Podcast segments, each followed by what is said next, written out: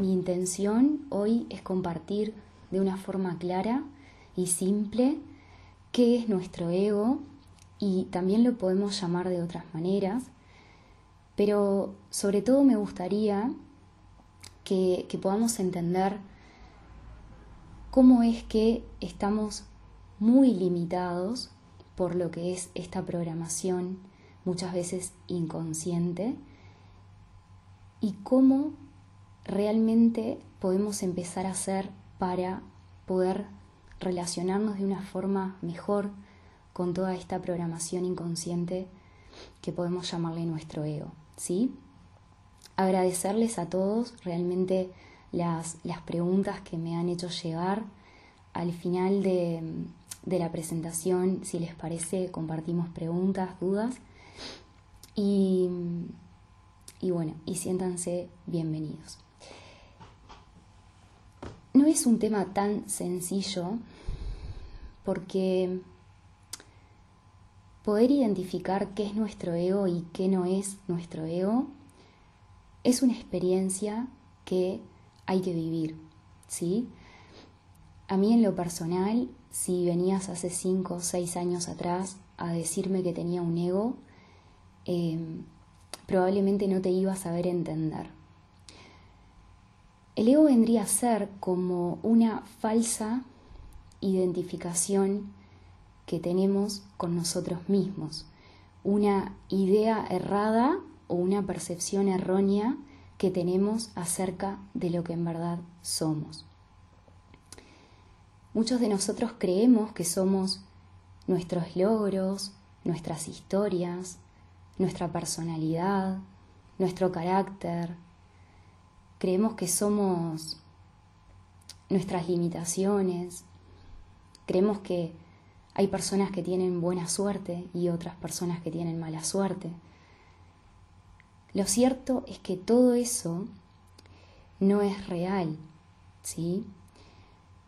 Nosotros somos esencia, somos el ser, somos lo puro que vive detrás de esa programación que nos condiciona. Voy a empezar a contar un poquito cómo es que podemos llegar a crear ese ego, cómo es que se ha venido formando. Y lo voy a hacer de una forma muy simple, muy simple, no me voy a ir a, lo que es una explicación espiritual, aunque también podría hacerlo, pero digamos que en nuestros primeros años de vida, cuando somos niños, desde que nacemos hasta que tenemos 8, 7 años, nuestra mente inconsciente, la parte nuestra que absorbe esos programas que les cuento, está muy permeable. Vamos viviendo cosas y de acuerdo a eso que vamos viviendo, nos vamos programando, ¿sí? Si fui niño, por ejemplo, les voy a poner un ejemplo.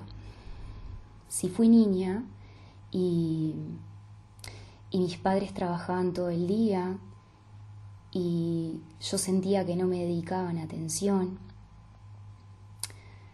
y un día sucedió que, que me enfermé, que me tuve que quedar en casa, que no pude ir a la escuela. Y resulta que mi madre se tomó el día para pasar conmigo. Ahí pude tener la atención de mi madre, ¿sí? Entonces en mi mente es muy probable que se empiece a formar como una asociación de que cuando estoy mal o estoy enfermo, mi mamá me cuida. Y todos esos mecanismos de supervivencia condicionan nuestra experiencia, porque esas asociaciones mentales que hacemos en nuestros primeros años de vida, luego nos acompañan y van poco a poco formando lo que podemos llamar nuestro ego o también podríamos llamarle nuestra personalidad. Son programas inconscientes que todos nosotros venimos desarrollando también de otras vidas, pero no me voy a meter en eso porque es un gran tema. Y toda esa programación inconsciente nos empieza a condicionar nuestra experiencia, ¿sí? Todos tenemos lo que podríamos llamar un diálogo mental en nuestra mente que nos condiciona enormemente. Todos podríamos decir que tenemos pensamientos que nos gobiernan muchas veces. Queremos hacer algo y sentimos que estamos condicionados, que algo nos frena.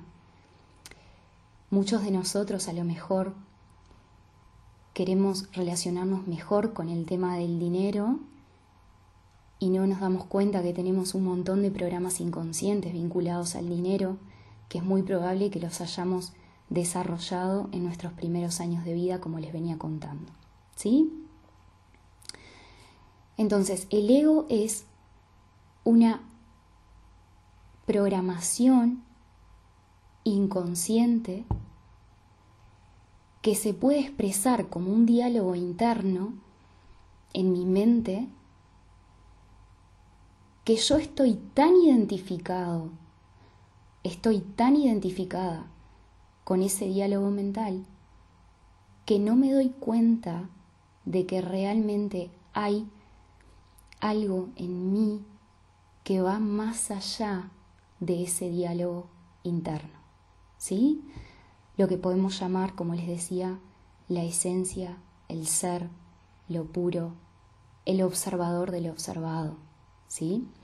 estamos convencidísimos de que somos nuestro pensamiento. Estamos convencidos de que somos nuestros logros. Como les decía, desarrollamos inconscientemente esos programas de acuerdo a cuáles hayan sido nuestras experiencias de vida en nuestra primera infancia y también cómo nosotros hemos percibido las experiencias que hayamos tenido. Y esto es muy importante porque a quién no le ha pasado que, que tiene más hermanos, tenés más hermanos y, y no vivieron lo mismo que viviste tú en los primeros años de vida, pero es muy probable que sean muy diferentes, ¿sí? O que tengan una opinión o una idea distinta de cómo es tu madre o cómo es tu padre, y fueron los mismos hermanos, compartieron los mismos almuerzos, las mismas cenas, ¿sí? Pero lo cierto es que nos vamos programando y nos vamos condicionando de acuerdo a cómo hayan sido esas primeras experiencias en nuestra vida y cómo las hayamos interpretado. ¿Sí? Bien, entonces Toda esa programación se expresa en nosotros como un diálogo mental que muchas veces suele ser destructivo y nos condiciona enormemente. ¿Sí? Para que se queden con esta idea, me gustaría que, que podamos decir, bueno, el ego como mecanismo de supervivencia. Entonces, ¿por qué es importante empezar a observar nuestro ego? Porque estamos creando la realidad de una forma inconsciente, pero no por ello dejamos de vivir los efectos de aquello que estoy creando. Es decir, esa vocecita interna, ese traje que me puse, es lo que hace que hoy en día esté viviendo lo que estoy viviendo, pero me pierdo de vista por completo que soy el creador de mi propia realidad. Entonces, ¿por qué es interesante empezar en este viaje de autoconocimiento y descubrir que no soy mi ego? Porque la vida va de eso.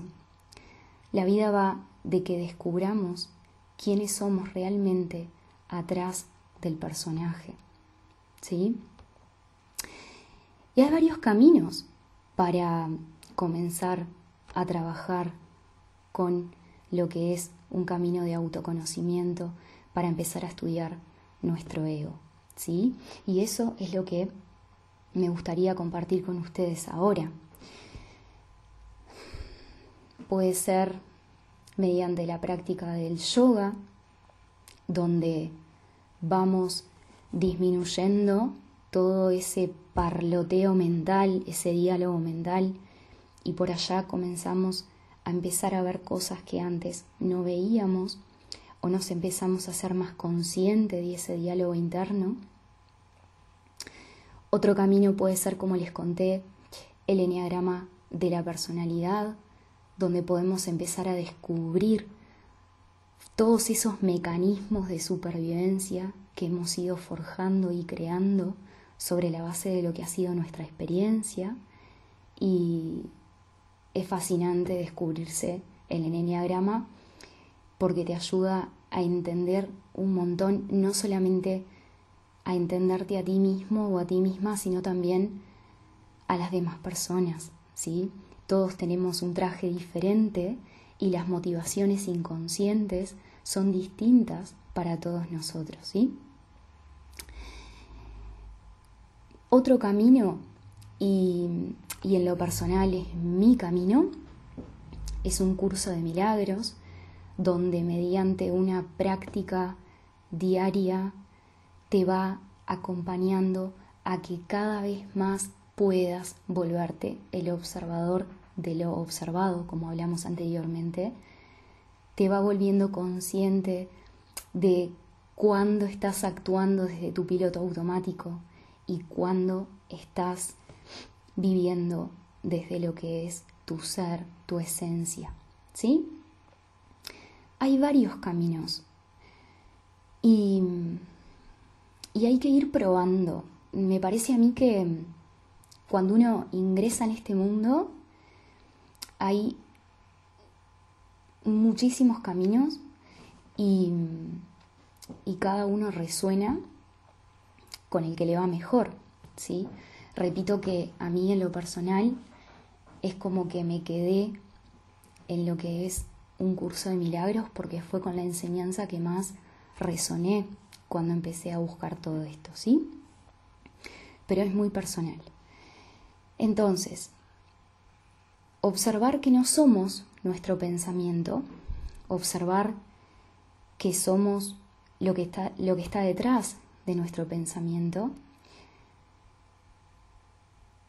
nos va volviendo mucho más libres, nos va volviendo más conscientes, nos va mm, llevando a vivir en un estado de plenitud cada vez más, nos va mm, de a poco conectando con una creatividad innata que todos tenemos, nos va volviendo más libres porque lo que va haciendo en nosotros es que podamos empezar a trascender nuestros miedos, etcétera, etcétera, etcétera. O sea, hay un millón de beneficios que puede llegar a tener en nuestra vida la práctica o un camino de autoconocimiento y descubrir o ir estudiando cómo funciona nuestro ego. ¿sí?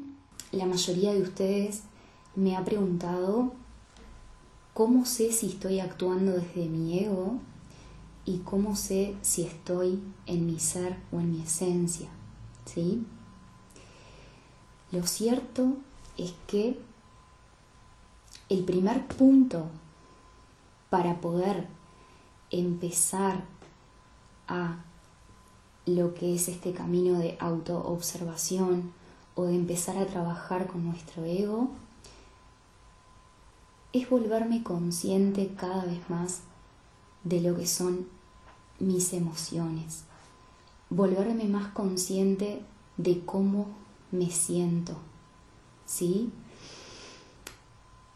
Las emociones juegan un papel fundamental en lo que es este camino porque cómo me siento tiene mucho que ver con cómo yo estoy interpretando lo que me sucede y no me doy cuenta, pero cada vez que nosotros nos pasa algo y nos empezamos a sentir mal por eso que nos pasa, previamente hicimos una interpretación a eso que nos pasa. ¿Sí? Voy a ir de vuelta. Vivo algo, le doy una interpretación a eso que vivo y eso me hace derivar en un estado emocional. ¿Sí? Y, y ahí, cuando estoy sintiéndome como me esté sintiendo,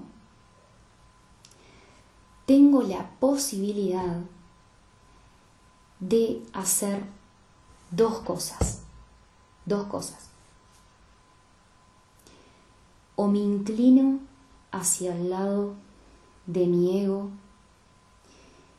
y lo que voy a hacer es buscar un culpable o responsable de cómo me siento, que esa es la estrategia del ego, apunten por ahí, porque esta pregunta me la hicieron varios de ustedes. Me siento mal, me siento impotente, me siento menos, me siento usada o usado, me siento, ¿sí? Bien, ¿qué posibilidades tengo? Irme para mi ego, automáticamente voy a salir a buscar un responsable de cómo me siento. Porque si hay algo que hace el ego en nuestra mente es invertir el principio de causa y efecto de todas las cosas. ¿A qué voy con esto? El ego me dice, estoy mal porque vos no me entendés. ¿Sí? Bien, entonces, ese es el ego. ¿Cómo actúa de esta manera?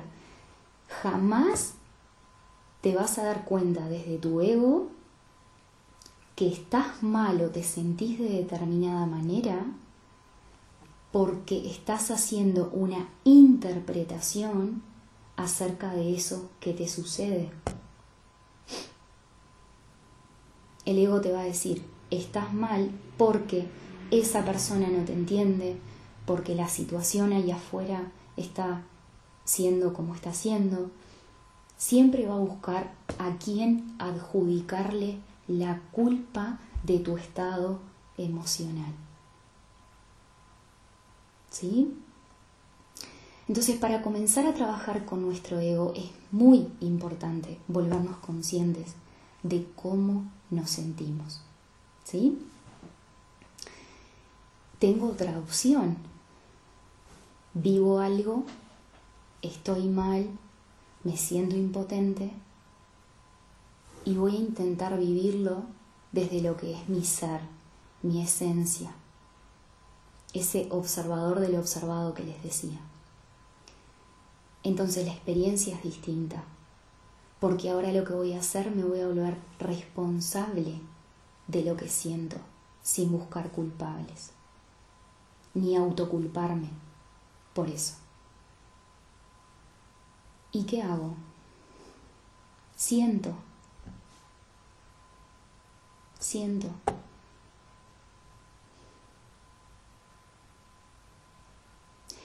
Por ejemplo, me siento con rabia, me siento herida, me siento impotente. Me aquieto a sentir la impotencia en mi cuerpo. Ubico la emoción en el cuerpo. ¿Cómo es sentirme impotente? ¿Cómo es sentirme con rabia? Yo, por ejemplo, hago así con, con las mandíbulas, cuando estoy con rabia, hago esto y se me nota. ¿No? ¿Cómo es sentirme con rabia? Me siento un ratito con rabia, a ver qué me pasa. Respiro, ¿sí? Entonces, lo que va haciendo esto es que mi emoción y el permitirme sentir la emoción me ayuda a trascender esos programas inconscientes que constituyen mi ego. ¿Sí? porque el ego necesita culpables para sobrevivir. Lo necesita. Necesita identificar, justificar su dolor con algo externo a él. Necesita o machacarte, ¿no? Autoculparte. ¿Sí?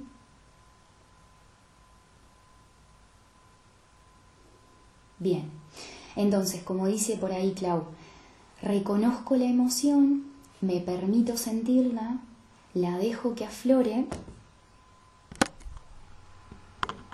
y voy de a poco trascendiendo, trascendiendo esos programas, porque le voy quitando fuerza al pensamiento y voy de a poco desarrollando el hábito de no adjudicar culpas fuera de mí. ¿Sí? Bien, voy a hacer acá un paréntesis. Voy a hacer un paréntesis acá.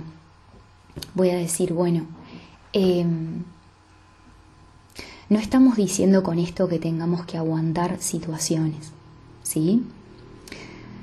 Eso es muy importante.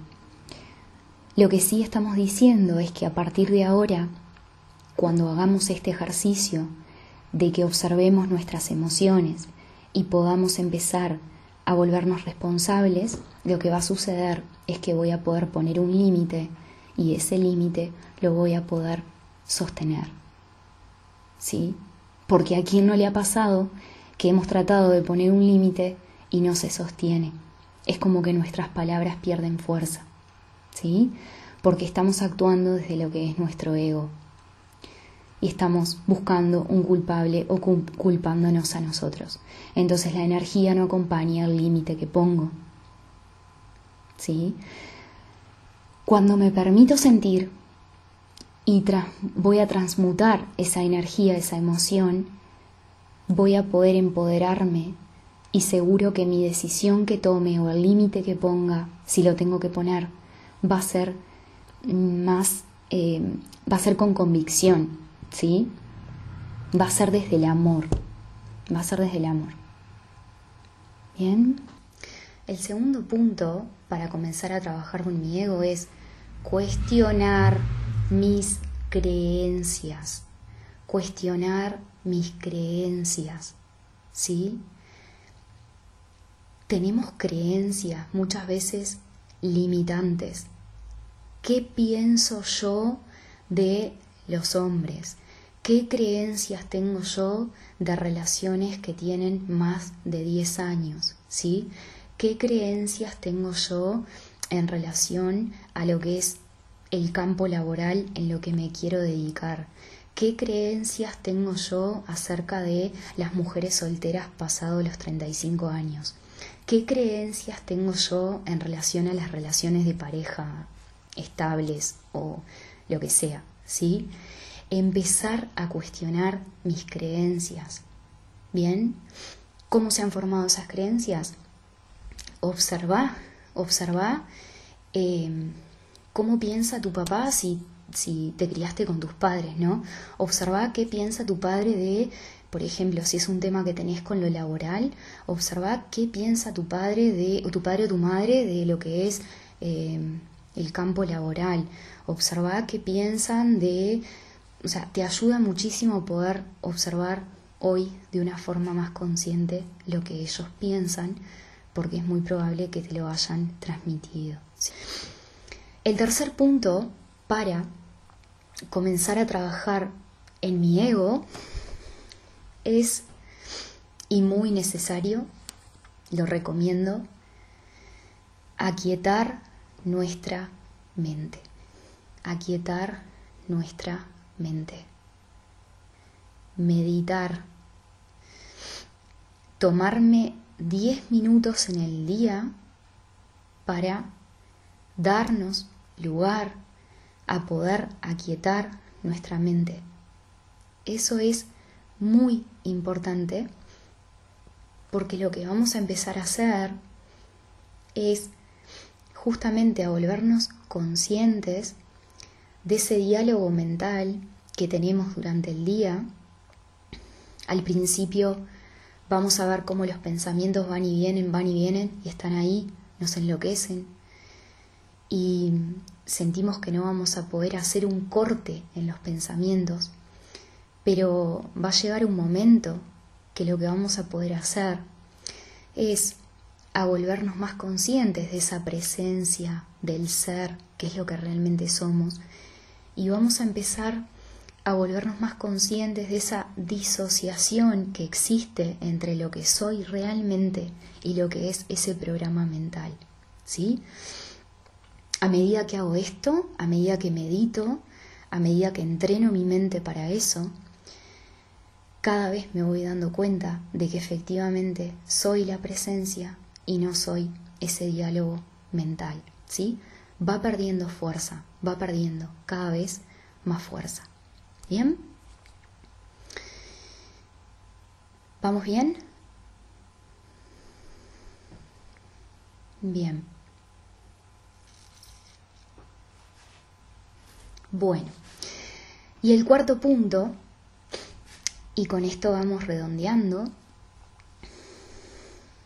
es que no subestimes la fuerza que tiene tu pensamiento. No subestimes el poder de tu pensamiento. Esto lo dice muy claro un curso de milagros, ¿sí? Y no solamente un curso de milagros, lo dicen otros caminos también. Tu pensamiento crea realidad. Te dice, no hay pensamientos fútiles, todos los pensamientos producen forma en algún nivel. ¿Sí? Cuando estés en una situación que te perturbe, observa qué pensás en relación a eso, qué te estás contando acerca de eso que estás viviendo, ¿sí? Porque son tus propios pensamientos los que están creando. Agradecerles por estar ahí. Gracias de corazón, gracias de corazón. Y vamos a estar juntándonos por aquí en otra oportunidad. Les doy las gracias. Espero que